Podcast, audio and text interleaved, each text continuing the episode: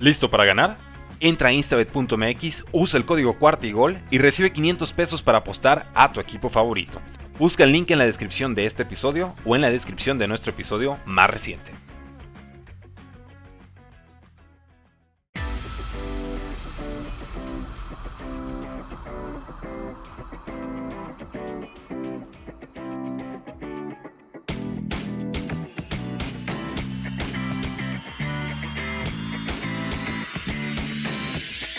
Bienvenidos a un nuevo episodio de Los Gigantes de Nueva York, los Gigants, en cuarto y gol.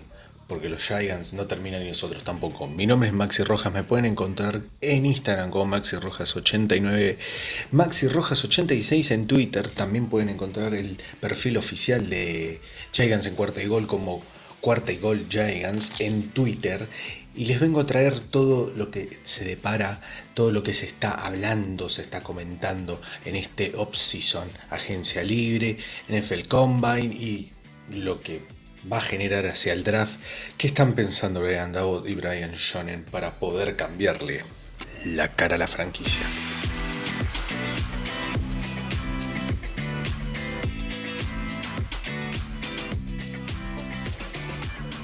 Bien, a ver, es un objetivo complicado, obviamente, poder encontrar toda la solución a los problemas que nos ha dejado el querido, queridísimo, y con todo el cercamo lo digo, eh, David Gentleman. Una de esas cosas, la más, la que más está provocando problemas en lo que es el tema de la agencia libre, porque ustedes ven, bueno, los trades de Kalin Mack Chargers, eh, Russell Wilson que se va a jugar con los Broncos.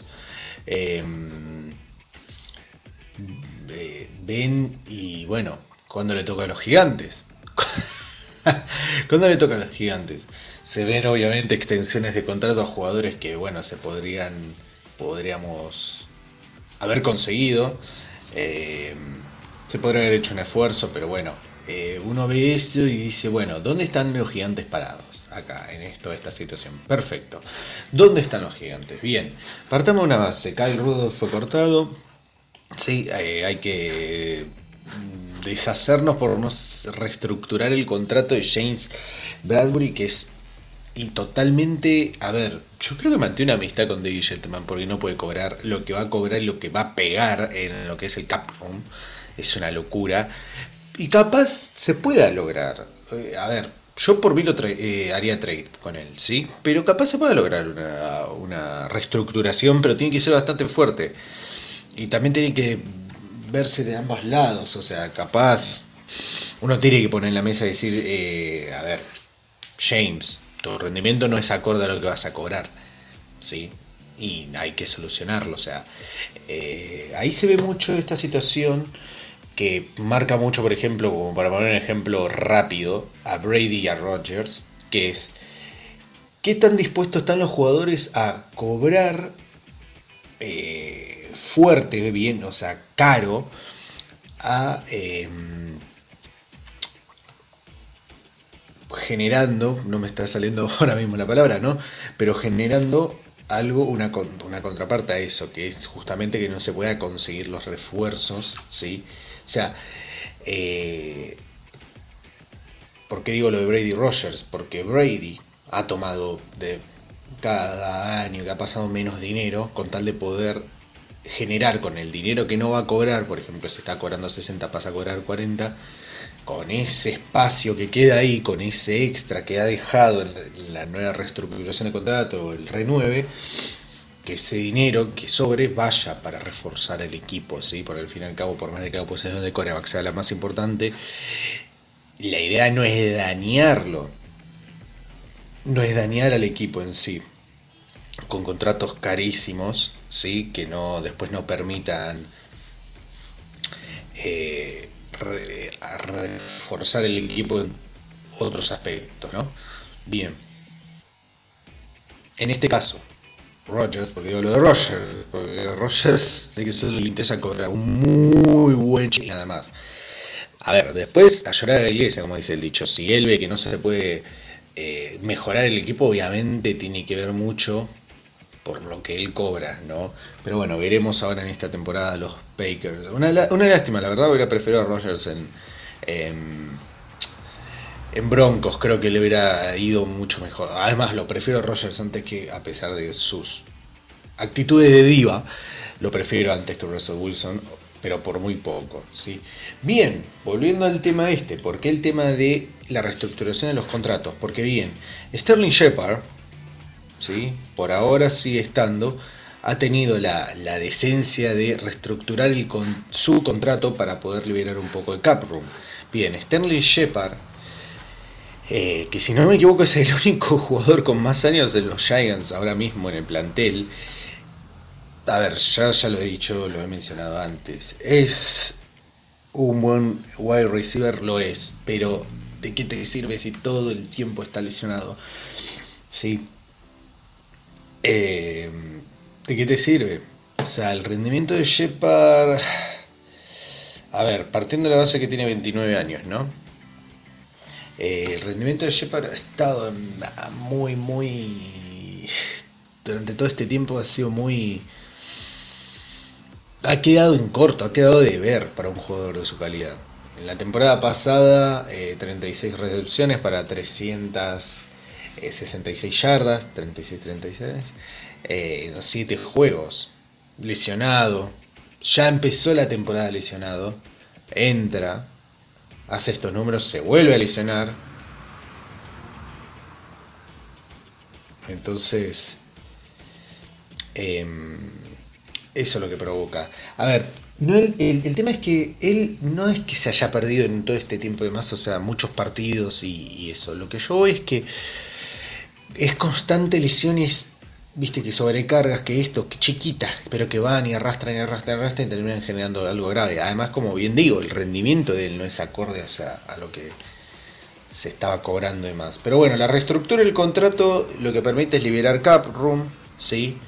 Eh, se le va a pagar un signing bonus, eh, se va a estirar en years, pero básicamente Sterling, eh, a ver, esta es una lástima porque Daniel Jones sigue siendo el coreback. Yo Sterling, vemos ahora, ¿sí? a ver si Daniel Jones mejora con Brian Double. Eh, igualmente Daniel Jones no, no, o sea, próxima temporada es otro coreback. Dudo que venga uno en una agencia libre ahora, dudo, dudo, dudo con una calidad que vos digas lo que tiene los gigantes en ofensiva, que es poco pero que puede funcionar, está Shepard, ¿sí? Tony y demás. Bueno, oh, me estoy olvidando de, eh, de Kenny Goladay, pero bueno, es que esta temporada ni, ni, se vio, ni se vio, pero bueno, ¿qué le vamos a hacer? No va a llegar un, un coreback, es una lástima, es una lástima, pero yo como bien digo, no lo quiero a Daniel Jones para la próxima temporada. Va a arrancar ahora, sí, y espero... A ver, eso es lo que me preocupaba cuando se firmó a Brian Double. Dije, ay no, van a conservarlo a Daniel Jones el último año.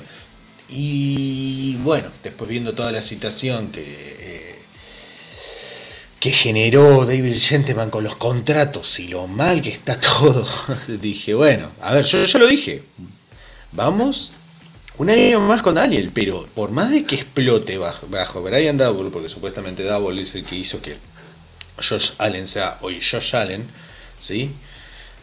No, no, porque no vas a decir que después de, a ver, ¿Son cuatro años malos contra uno bueno? No, no, no, no, para nada.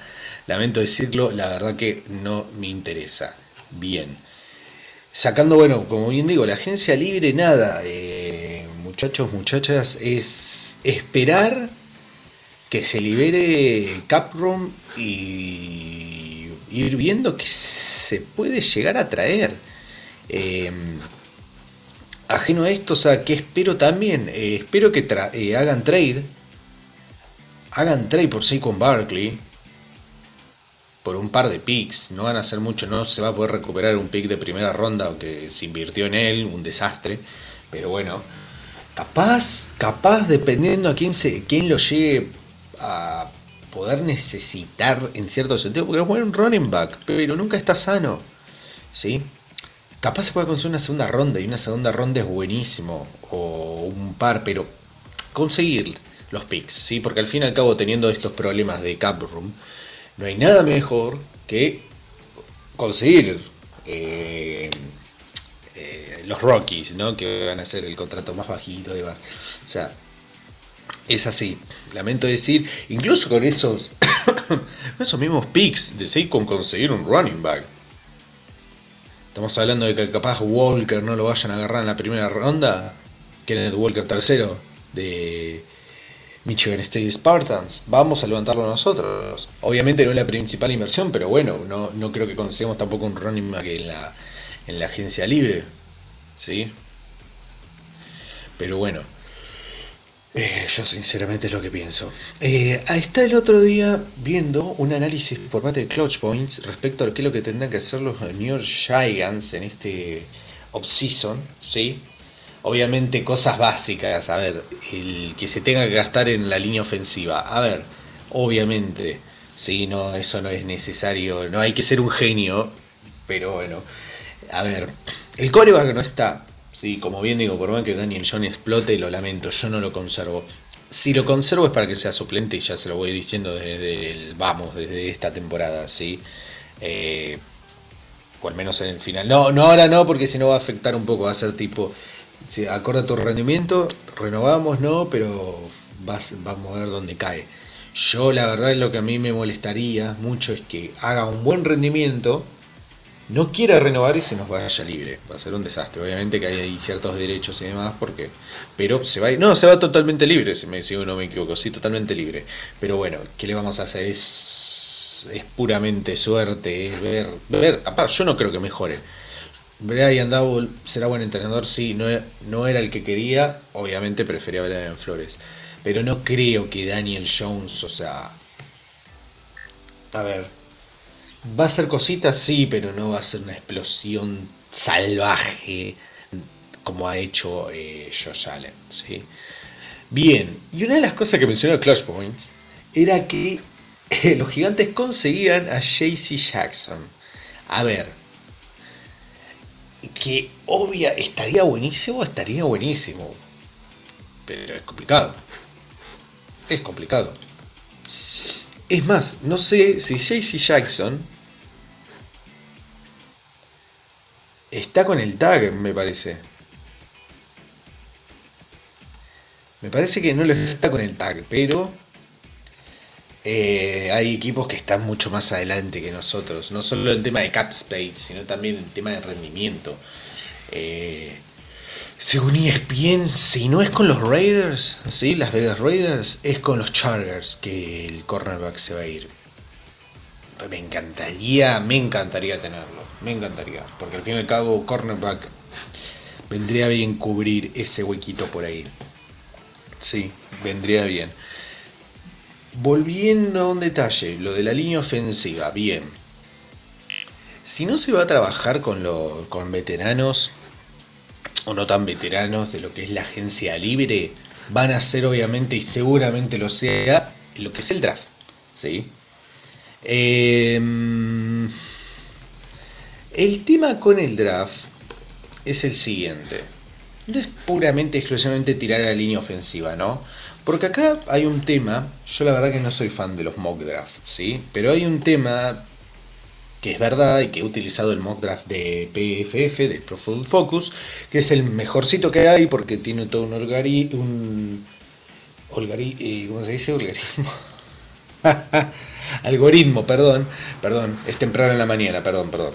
Algoritmo que busca no solo lo que más te está resonando en los reportes, sino también lo que está necesitando, ¿sí? Porque hay unos mock draft donde vos vas y arranca los Jacksonville Jaguars eh, eh, con el primer pick eh, escogen a Drake London. Que ojo, los Jacksonville Jaguars son capaces de hacer eso, lo son. ¿sí? O Aidan Hutchinson. Perdón, Aidan Hutchinson no es en mis ojos jamás, ni, ni, lo fue, ni aunque me vendan toda la prensa que quieran, el pick número uno del draft. Lo lamento, no lo es. O sea, no lo es. No, pero ajeno a eso. PFF, Football Focus, búsquenlo. Eh, pueden poner mock draft PFF. Eh, está bastante bien trabajado, muy pero muy bien trabajado. Bien, hay un tema, ¿sí? Hay un tema con el tema de, del, del draft. El tema es el siguiente, las necesidades de los equipos que están entre el primer y segundo pick de los gigantes, ¿sí? Sorpresivamente, ¿sí? son muy similares a lo que estamos necesitando nosotros. ¿sí? A ver, que Jacksonville, wide receiver, Tyren, línea ofensiva, línea defensiva, linebackers, o sea, la secundaria, ¿sí? Eh, a mí lo que me sorprende por ahí, yo justo lo tengo acá, el de Pro Football Focus, porque detesto los mock pero lo iba a hacer rápido como un ejercicio, ¿no? Pero acá tengo el, mock draft de PFF, del draft 2022 que se va a celebrar en abril. Me encanta porque ahora los Texans dicen necesidades cualquier posición. Que eso es el pequeño problema que también les iba a mencionar. Lo que no me está gustando es que digan que los. Esto viene por reportes que me parecen totalmente tontos por parte de los Detroit Lions que dicen que buscan coreback. Jared Goff eh, me parece un coreback muy bueno. Ha llegado a una final. Tendrá sus limitaciones, lo tendrá como lo tienen todos. Pero no me parece que vayan a gastar un pick. Espero que no, un pick de segunda. Encima lo que me está llamando la atención es que como que primera necesidad es un coreback. Wow, raro. Bastante raro. Bastante raro. Bien. Entonces, tenemos Jacksonville Jaguars, Detroit Lions, Houston Texans, los Jets. La única vez que no está arriba nuestro. Estamos nosotros en el 5, Panthers y eh, con el 7 también nosotros por parte de Chicago. Hay un tema ahí que me, me, incomoda un poco, que son los Panthers, ¿sí? Los Panthers, que también están en una situación bastante delicada, las necesidades de ellos son poco parecidas a las que estamos buscando nosotros. ¿Sí? ¿Pero por qué? Bien, acá es donde viene todo esto que yo quería mencionar. Hay, hay tres, tres jugadores que son un sí o sí a tomar. A ver, tres jugadores que con, un, con el pick 5, obviamente, ¿no? Se tienen que tomar se tienen que tomar. Hay tres, en realidad cuatro, pero tres que cubran lo que es la posición de tackle. Y son Iken eh, eh de North Carolina State, ¿sí? Evan Neal. Y el tercero que no es, ha estado subiendo, ahí algunos dicen que no, no, es, no, no es... Es un desperdicio de pick tomarlo con el 5, con el 7, que es Charles Cross de Mississippi State. El cuarto, que no es un tackle ofensivo, pero que ayudaría muchísimo lo que es la parte defensiva, porque nos, hace falta más pass rusher, es Kevin Thibodeaux de Oregon, mi favorito del draft, el que yo diría que tendría que ser y merecido el primer pick del draft 2022. Bien, entonces, y que me parece que es mucho mejor que Ian Hutchinson, ¿eh? ya lo voy diciendo. Bien, entonces lo que a nosotros nos importa que es justamente la línea ofensiva, ¿sí? los tackles, están estos tres, y obviamente después hay que cubrir otras cosas, o sea, también hay que cubrir, a ver, hay que cubrir también el guardia, centro y demás, que también hay ahí unos nombres, eh, estaba eh, Tyler eh, Linderbaugh, creo que era, sí, Tyler Linderbaugh de Iowa, ¿sí?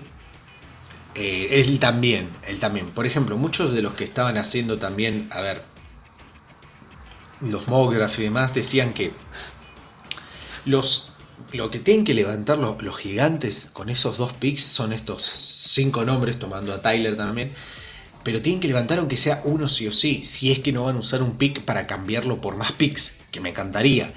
Pero después yo digo, a ver, después en segunda y tercera ronda, después es puramente y exclusivamente levantar eh, jugadores de rotación, levantar cantidad, ¿sí?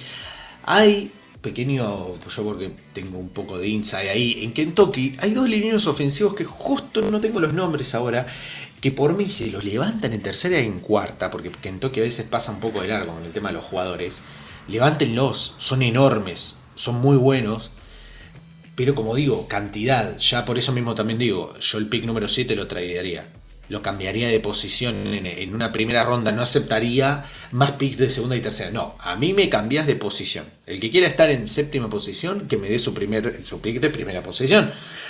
y un par de picks de segunda y tercera. Porque, a ver, el problema del cap room es, hay que generar cantidad con los Rockies. Hay que renovar totalmente todo. Entonces, bien. teniendo en cuenta todo esto, hay que conseguir. Si se consigue de esos nombres, a ver, que estoy muy seguro que es complicado conseguir de los, tanto los tres tackles como a K1, el Edge. Es complicado, ¿sí? Es complicado porque los otros equipos también buscan similares, están buscando ahí casi lo mismo. ¿sí? Eh, Tyler Linderbaugh va a pasar de largo. ¿sí? Lo va a pasar porque es un centro y los que estamos buscando centro somos nosotros. Capaz Atlanta está buscando centro. Pero les puedo asegurar de que eh, Tyler va a caer. El tema es que caiga cualquiera de los otros. Porque puede pasar tranquilamente que los cuatro picks levanten justamente, levanten justamente estos cuatro nombres que estoy diciendo y chao. Por ejemplo, yo ahora voy a arrancar el mock draft, ¿sí? Ahí tenemos, bien. Según esto, ¿no? Según esto. Aidan Hutchinson, primer pick. Por parte de los Jacksonville Jaguars. Ahí está, los Jaguars haciendo, haciendo las suyas. Sí. Kayvon Dog se va a Detroit. Suerte, Kayvon. Mucha suerte y que Nick se va a, Houston y Kyle Hamilton se va a Jets. Tengo que hablar ahora mismo con eh, Rodrigo Solórzano. Yo creo que se cae. Se cae, eh, no quiero decir la palabra, pero se cae en sus nalgas, se cae para. Se desmaya si levantan a Kyle Hamilton. No es mal jugador, pero un safety con el cuarto pick. No sé. Bien, dejándonos esto con Charles Cross y Evan Neal. A ver, obviamente es Evan Neal, que también creo que sea el primer pick, quien... También Evan tiene potencial de ser el, elegido por Jacksonville. Bien, y acá es lo que pasa, que lo he visto en todos lados. Quien quede de estos tacos, si es que quedó alguno, lo va a levantar sí o sí Panteras, según lo que se dice. Porque la clase de, de, de de este año es un tanto debilucha, pobre, no sé, vamos a decirlo, o sea, podría estar, a ver, que tiene calidad, tiene calidad, no tiene profundidad, ¿sí? Ese es el tema. Entonces nada, te queda ese segundo pick en donde vos te tenés que fijar. Algunos decían de George Kaf, eh, eh, acá está Karlaf, de Purdue. Eh, no, no. Ojo, hay algunos que también he visto que decían de agarrar a Derek Stanley Jr., que en este caso en un evento, en un evento, en un suceso así como estamos viendo acá en este mock Sí, sí, puede ser. Eh, pero yo creo que iría justamente con eh, Tyler Linderbaugh. Por mí, por mí, yo me, yo me encantaría poder contar con eh, con Cable y con Tyler, ¿sí? me encantaría, o en este caso Evan y, Tyler. Pero la verdad que vendría a venir un poco de pass rush. Eh, después, bueno, después, a ver, eh, muchachos, eh, uno, igual que como digo, todo, todo es muy tipo esto sí, esto no, aquello y demás, pero cambia constantemente y no se sabe hasta el momento que suceda. ¿sí? Unos pueden hablar, a ver, que puede caer algo mucho mejor, que K1 con eh, Ike no, eh, no eh, perdón, Ek que puede caer eh, Kai Hamilton con K1, eh, con Derek Stanley, K1 con Derek Stanley. Nunca se sabe, ¿sí? Que después con el pick de segunda ronda te lo usas, a, lo usas para Tyler, porque Tyler no lo, no lo, no lo, no lo escogieron. A ver, hay mil variables, ¿sí? no quiero que se confundan, solamente como, te eh, como les digo, un ejercicio, y, pero que esto hasta el momento que no los equipos mismos no decidan, no va a ser, es pura mera suposición. Que capaz con el primer pick eh, del draft, eh, Jacksonville Jaguars elige al punter de, ¿dónde era? De San Diego State, de los Aztecas, eh, Mataraiza capaces en eso. Ojo, está bien, vamos a a ver, que no, pero este muchacho estoy muy seguro que lo van a agarrar eh, con un pick, ¿sí? Así como a, a ver, que por algo el año pasado los Bengals eh, los Bengals agarraron un kicker, Evan McPherson. McPherson. Eh, pues tranquilamente pueden gastarlo en un alguien con un pick de sexta, séptima ronda, lo utilice por o quinta, incluso matar a Isa. Los que vieron Combine, o aunque sea así unos flashes de las publicaciones de, NFL en las redes sociales, Mataraiza. por Dios, el pie que tiene. Es literalmente válido gastar un pick de quinta, sexta, séptima ronda por él. No digo que de cuarta, pero bueno. Y después nada, muchachos, a ver. Que después, como bien digo, es profundidad es profundidad, es em, nada. Es conseguir, yo como bien digo, los linieros de, de, de, me gustan. Em, pero después, como bien digo, es puramente en base a lo que a lo que vaya sucediendo en el draft. O sea, si le echaron el ojo a un Edge, no sé, por ejemplo, a Boyefa Mafe de, Minnesota, que al cornerback de Jalen Pitre de Baylor, que no sé, que Nick Bonito de Oklahoma, que me, que me, está, está, podría servirnos.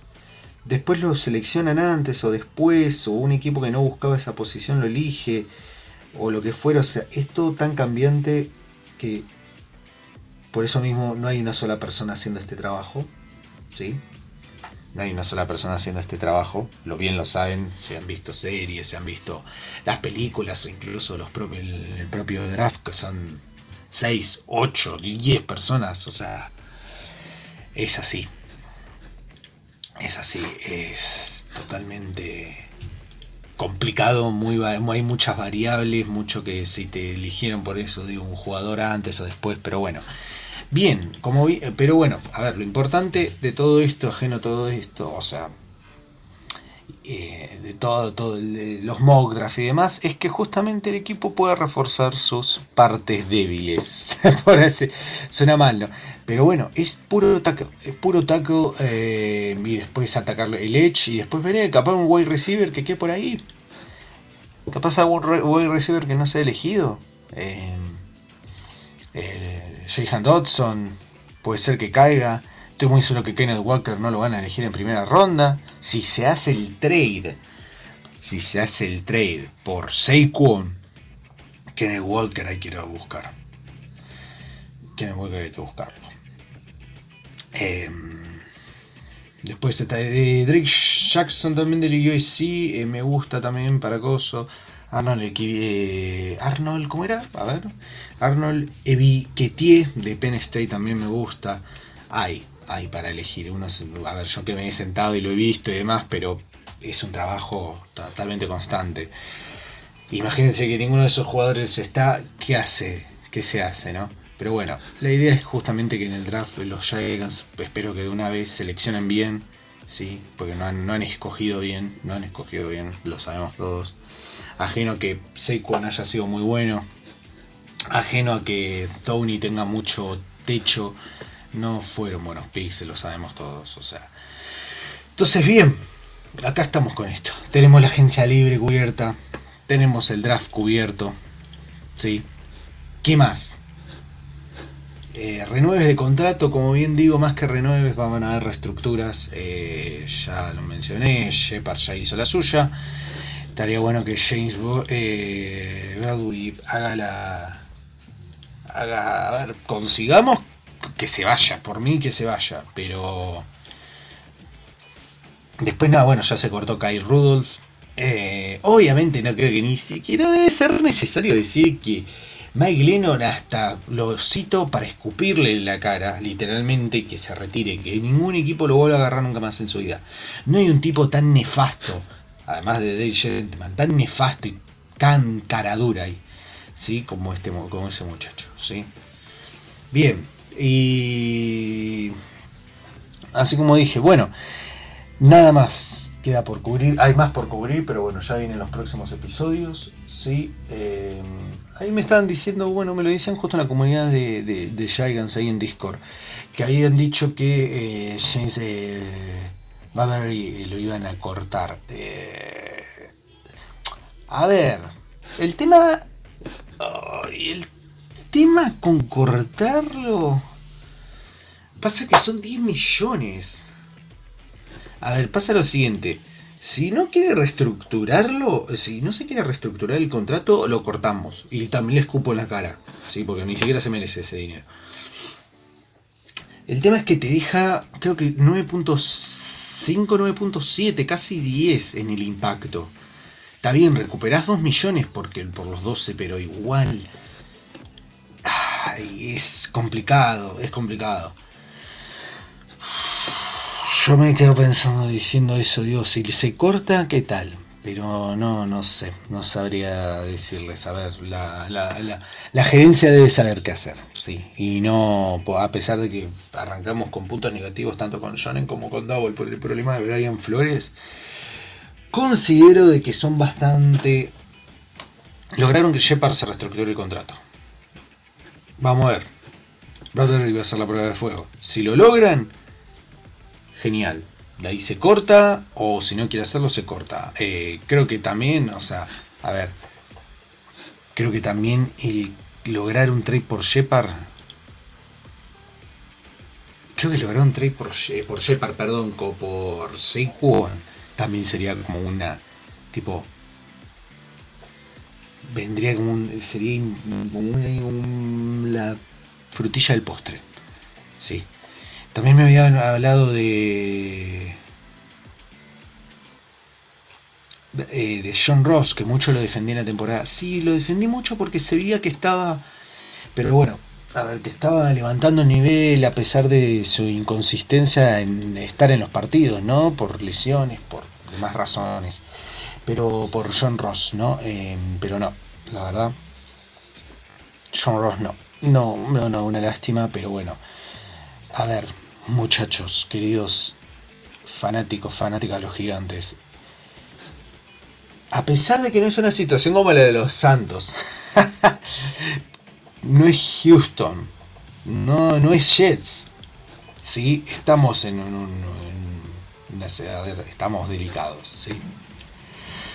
Estamos en un momento delicado y es como que toda noticia buena es agarrarla con pinzas. Y todo básicamente. Como bien digo, no vaya a ser de que con el quinto pick de la primera ronda agarren a Mataraisa, por poner un ejemplo. O sea, todo dependerá en el momento que se tome la decisión. Obviamente, el conseguir la información antes o saber más o menos adelantarse a qué es lo que va a ocurrir, siempre está bueno porque es darte una idea y demás, pero al fin y al cabo la decisión en vivo, en directo, en crudo, ser en el momento que se tome y veamos, ¿sí? con el quinto pick, Kevin Thibodeaux, Eva Neal, Ike No, eh, Charles Cross, con el séptimo pick Derek, eh, Jr., Tyler Lindenbaum, lo que sea.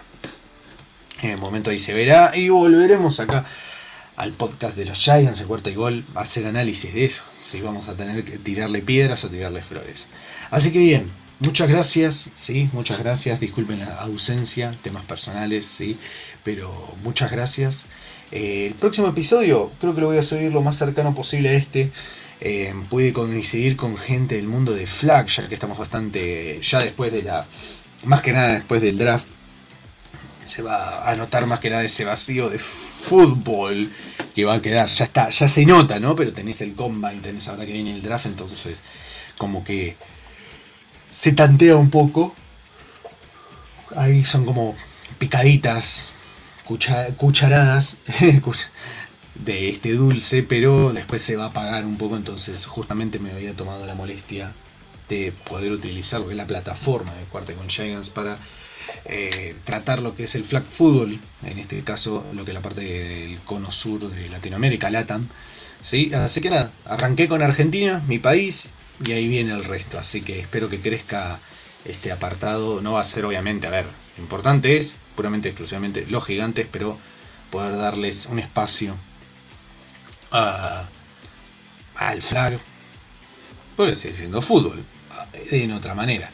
Y porque bueno, como bien digo, poder darle un poco de voz, un poco de reconocimiento.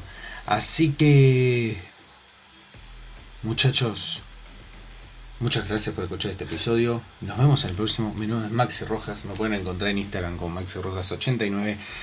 Twitter MaxiRojas86. No se olviden de seguir a Cuarta y Gol Giants en Twitter, a Cuarta y Gol en Facebook, Twitter, Instagram, TikTok.